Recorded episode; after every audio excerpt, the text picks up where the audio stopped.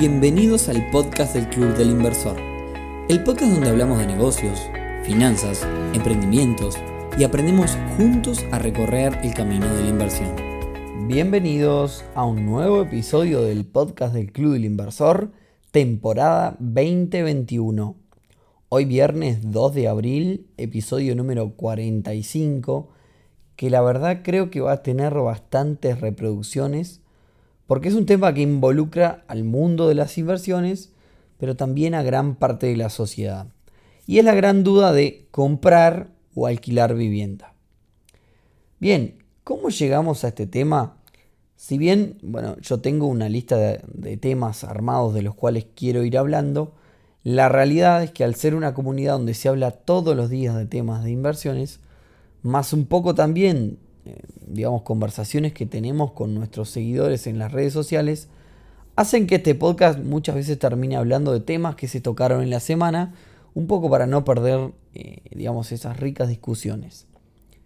Por eso, el fin de semana pasado hicimos eco de este tema que habíamos estado hablando. En nuestra encuesta de Instagram, todos los fines de semana tenemos una sección que se llama la encuesta de fin de semana en nuestro Instagram, arroba el Inversor UI. Si todavía no seguís, no nos seguís, nos podés encontrar como Club el Inversor UI. Lo que provocó una serie de conversaciones que me gustaría traer hoy al podcast. Pero antes, y como siempre, clubelinversor.ui, una comunidad para aprender sobre inversiones, para compartir experiencias, para, ¿por qué no?, también conseguir un socio o un coinversor en algún negocio. Hoy puntualmente Viernes Santo de Pascuas, les hacemos llegar el saludo de Pascua a todos los que nos están escuchando. Tenemos también hoy, como decía, un, un evento donde armamos un ping-pong de preguntas y respuestas, que generalmente son preguntas que se repiten tanto en los socios como en los seguidores de nuestras redes.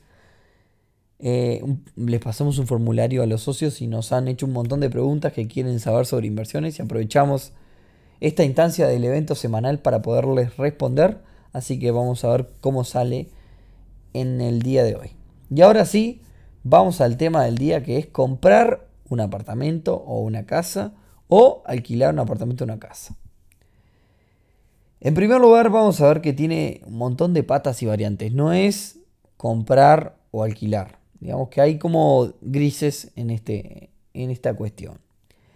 También por ese tema de que hay diferentes variantes y porque este medio nos permite explayarnos un poco más, es que me interesó traer este tema al podcast. Empecemos entendiendo entonces que el tema tiene una gran influencia por valores inculcados por nuestros padres. Tiene una gran influencia en las creencias populares y también tiene que ver con un sentido de pertenencia a lo que quiero llegar es que no es un tema 100% relacionado a las inversiones, sino que tiene un gran valor sentimental, algo que no se calcula, digamos, con, números. También tiene algo que ver con este guion de la vida, ¿no? Con el nacer, eh, crecer y estudiar, tener eh, pareja, tener hijos, casarse, eh, tener una propiedad y demás, es como parte de, de ese guion y también hay una sensación de seguridad que nos, que nos genera, ¿no? Es una sensación de, seguridad que percibimos todos y que, bueno, el comprar de alguna forma tiene eso. Entonces, eh, empecemos por la encuesta. La encuesta tuvo un resultado de 54% de votos para el comprar y 46% de votos para el alquilar. Así que de alguna forma las aguas están divididas. En conversación con algunos de los adeptos del comprar, nos transmitían que, bueno, todas estas cosas que yo hablaba del lado sentimental, algunas de las cosas que, comentábamos, que te decían era, alquilar es tirar la plata. O si por X razón me pasa algo y me quedo sin trabajo, bueno, de alguna forma voy a tener un techo si compré una casa. Entonces, evaluemos puntos a favor del comprar desde este punto de vista sentimental. Para empezar, no tengo que gastar, entre comillas, en alquiler, ¿no? Este, no es que no tengo que ir tirando plata todos los meses. Y cuando digo tirar es que es entre comillas porque ahora vamos a ver cómo son los números a nivel real.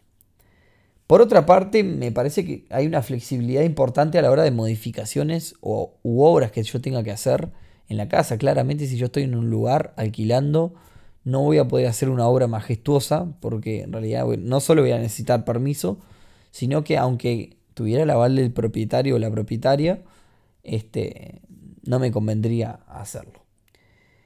Por otra parte, bueno, otra de las cosas que, también si se le quiere agregar como importante es ese tema de la pertenencia o la seguridad que nos da a comprar, que también es válido.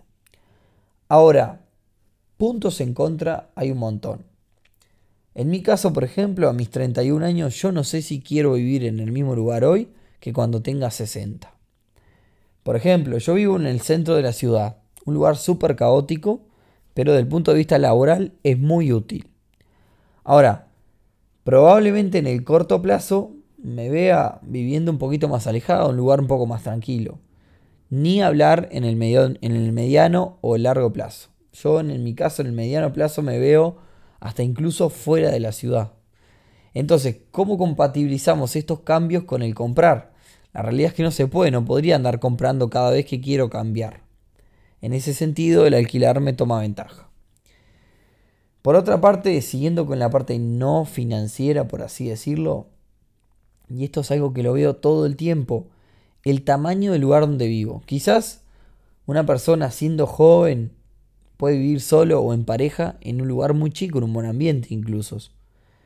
Luego quizás esa persona tiene hijos y se agranda un poco la familia. Probablemente le interese una propiedad un poco más grande. Entonces se mude a algo más grande donde pueda tener toda la familia en la propiedad.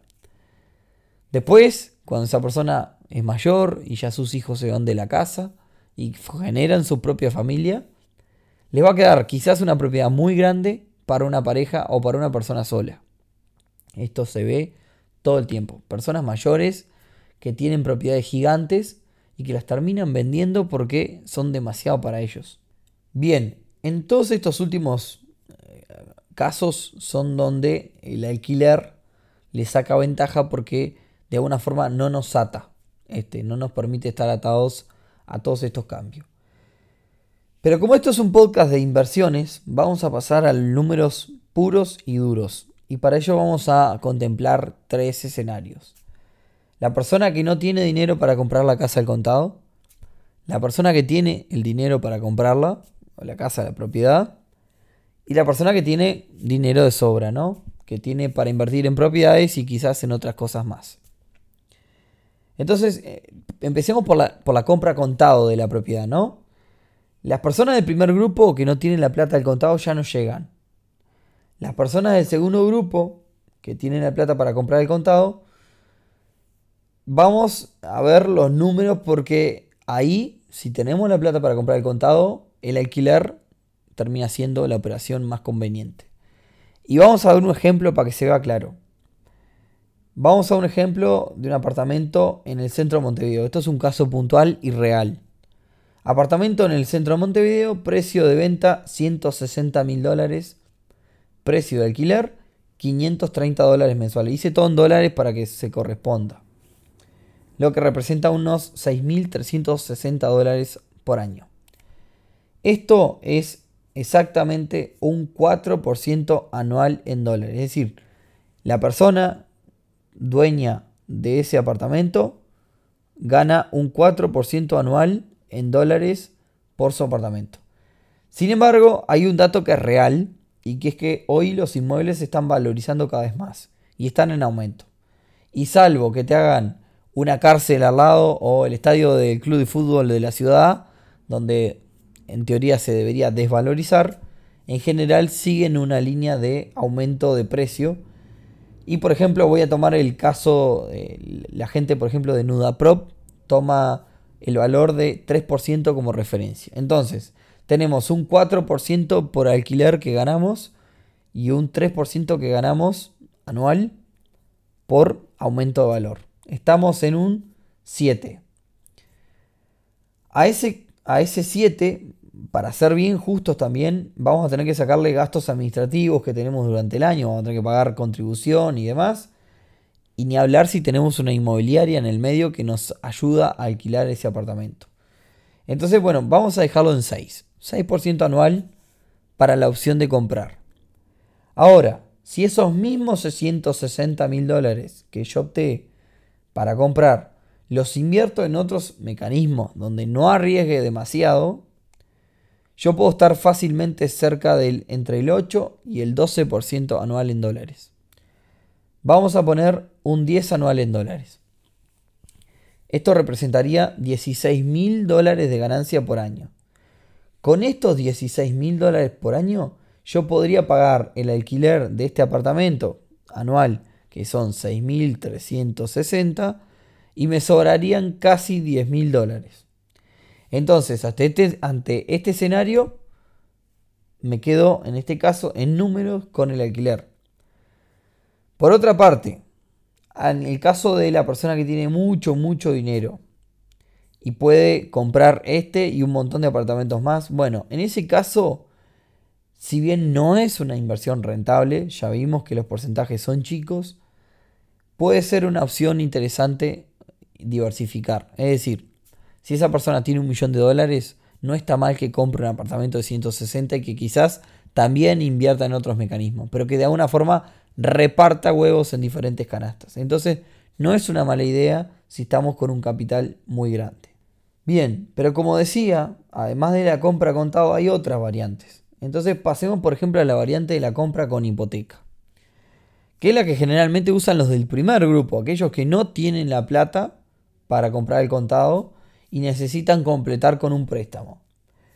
Acá un poco los números cambian un poco, ¿no? Entonces, supongamos que yo tengo para estos 160 mil dólares, tengo 40 mil dólares en efectivo y necesito pedirle al banco 120 mil dólares para comprar este apartamento de 160. En el caso que el banco te preste esa cantidad de dinero, por ejemplo, banco hipotecario acá en Uruguay, según el simulador que utilicé, este apartamento nos va a salir 220 mil dólares a 20 años. Y vamos a tener que tener un ingreso muy, muy interesante. Por lo menos de 4 mil dólares líquidos al, año, al mes. Entonces tampoco es para cualquiera. Pero supongamos que el banco nos da el préstamo. Nos va a salir 220 mil dólares en 20 años este apartamento. Sin embargo, si pongo a invertir los mismos 40 mil dólares a un 10% anual, voy a obtener 4 mil dólares de forma anual, por lo que no voy a llegar a poder cubrir el alquiler de 6 mil dólares. Termino perdiendo 2 mil dólares por año. Entonces de ahí de alguna forma la balanza se me va equilibrando un poquito más. Yo ahí necesitaría tener una rentabilidad mayor para que esos 40 mil dólares me puedan pagar el alquiler, ¿no? De todas formas, no es una mala rentabilidad la de los, 4, la de los 40 mil dólares. El 10% no es una mala idea tampoco, ¿no? Bien, en este caso entonces, como decía, queda una balanza un poco más equitativa.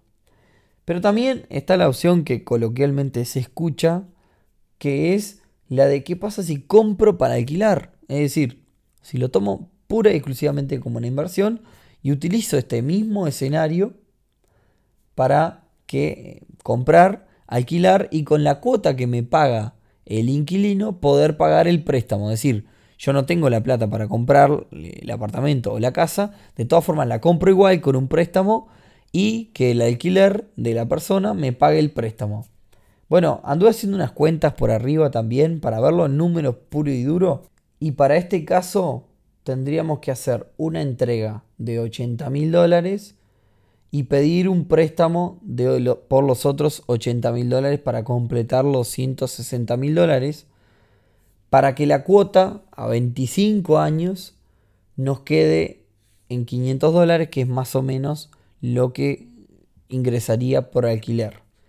Es decir, que tendríamos que tener 80 mil dólares para que poder quedarnos con el 100% del apartamento para nosotros en 25 años. Es decir, arrancamos con 80 y en 25 años tenemos un apartamento de 280. ¿Por qué 280 y no 160 como es lo que vale? Porque en realidad estamos considerando que sube a un 3% anual su valor. Y en 25 años termina siendo 280. Entonces, vuelvo para atrás. Arrancamos con 280 y en 25 años tenemos 280. Esto representa una buena, más o menos una buena rentabilidad, que estamos hablando de más o menos un 14% anual en dólares. En casi todos los casos, para que la cuota del alquiler se corresponda con la cuota del préstamo, tenemos que andar entregando cerca de un 40 o 50% del valor y pedir solamente entre un 50 y un 60% de, digamos, del valor del inmueble. No funciona esta relación si solamente aportamos el 10 y pedimos el 90. Siempre todo esto teniendo en cuenta tasas de intereses del banco hipotecario, de los bancos tradicionales, ¿no? Sin ni hablar si vamos a un particular, todos estos cálculos se desarman porque las tasas son mucho más altas. Bien, también tenemos, también para darle alguna otra variante, la opción de construir o de quizás acceder a una opción de vivienda un poco más económica, como son estas soluciones que hay con contenedores y construcciones de otro tipo.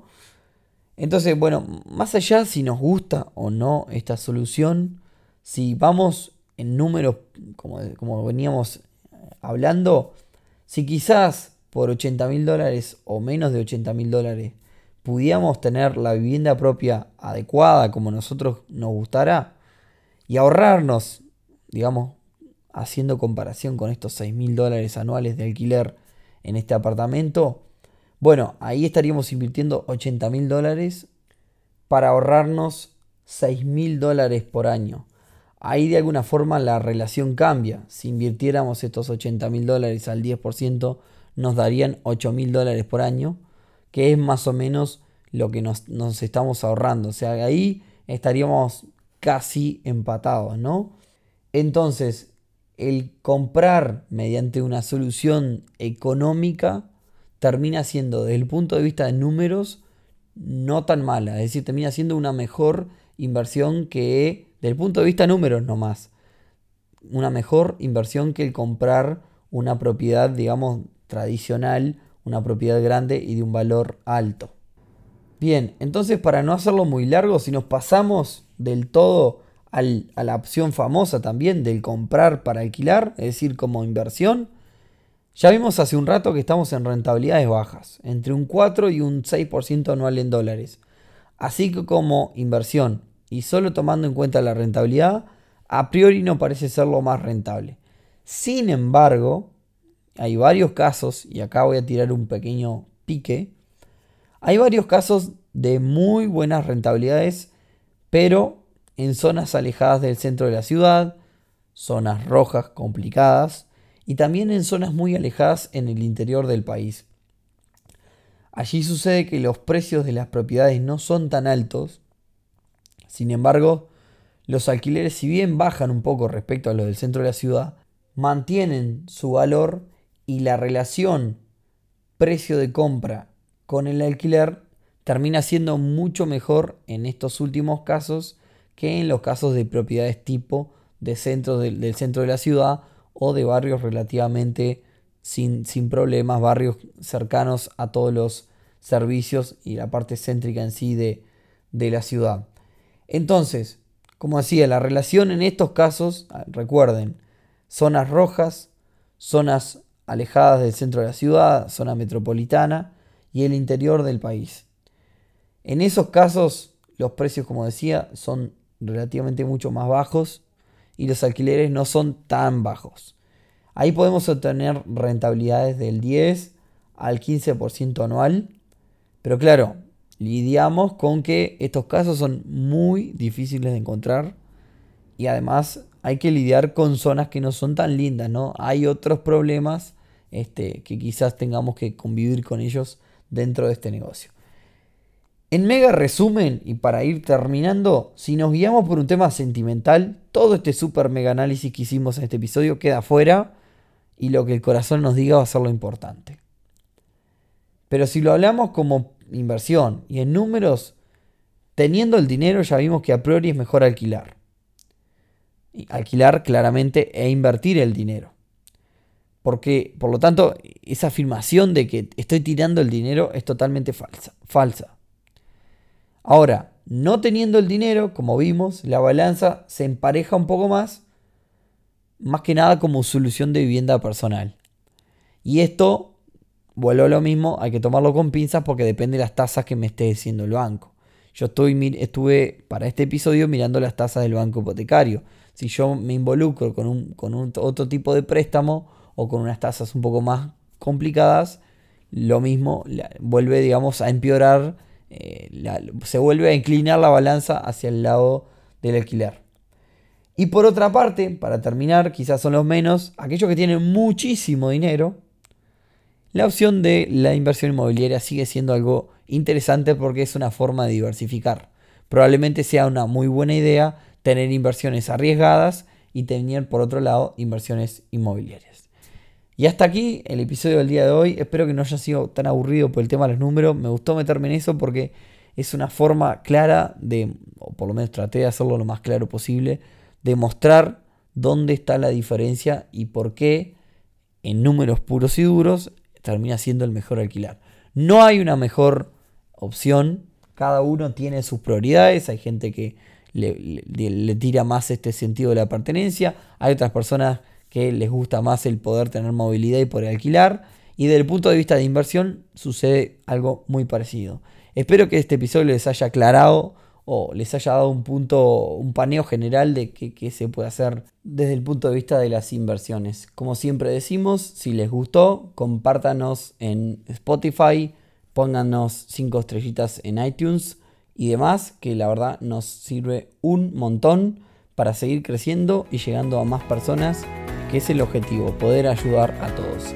Que tengan unas muy felices Pascuas y un muy buen fin de semana. Chau, chau, nos vemos el próximo viernes.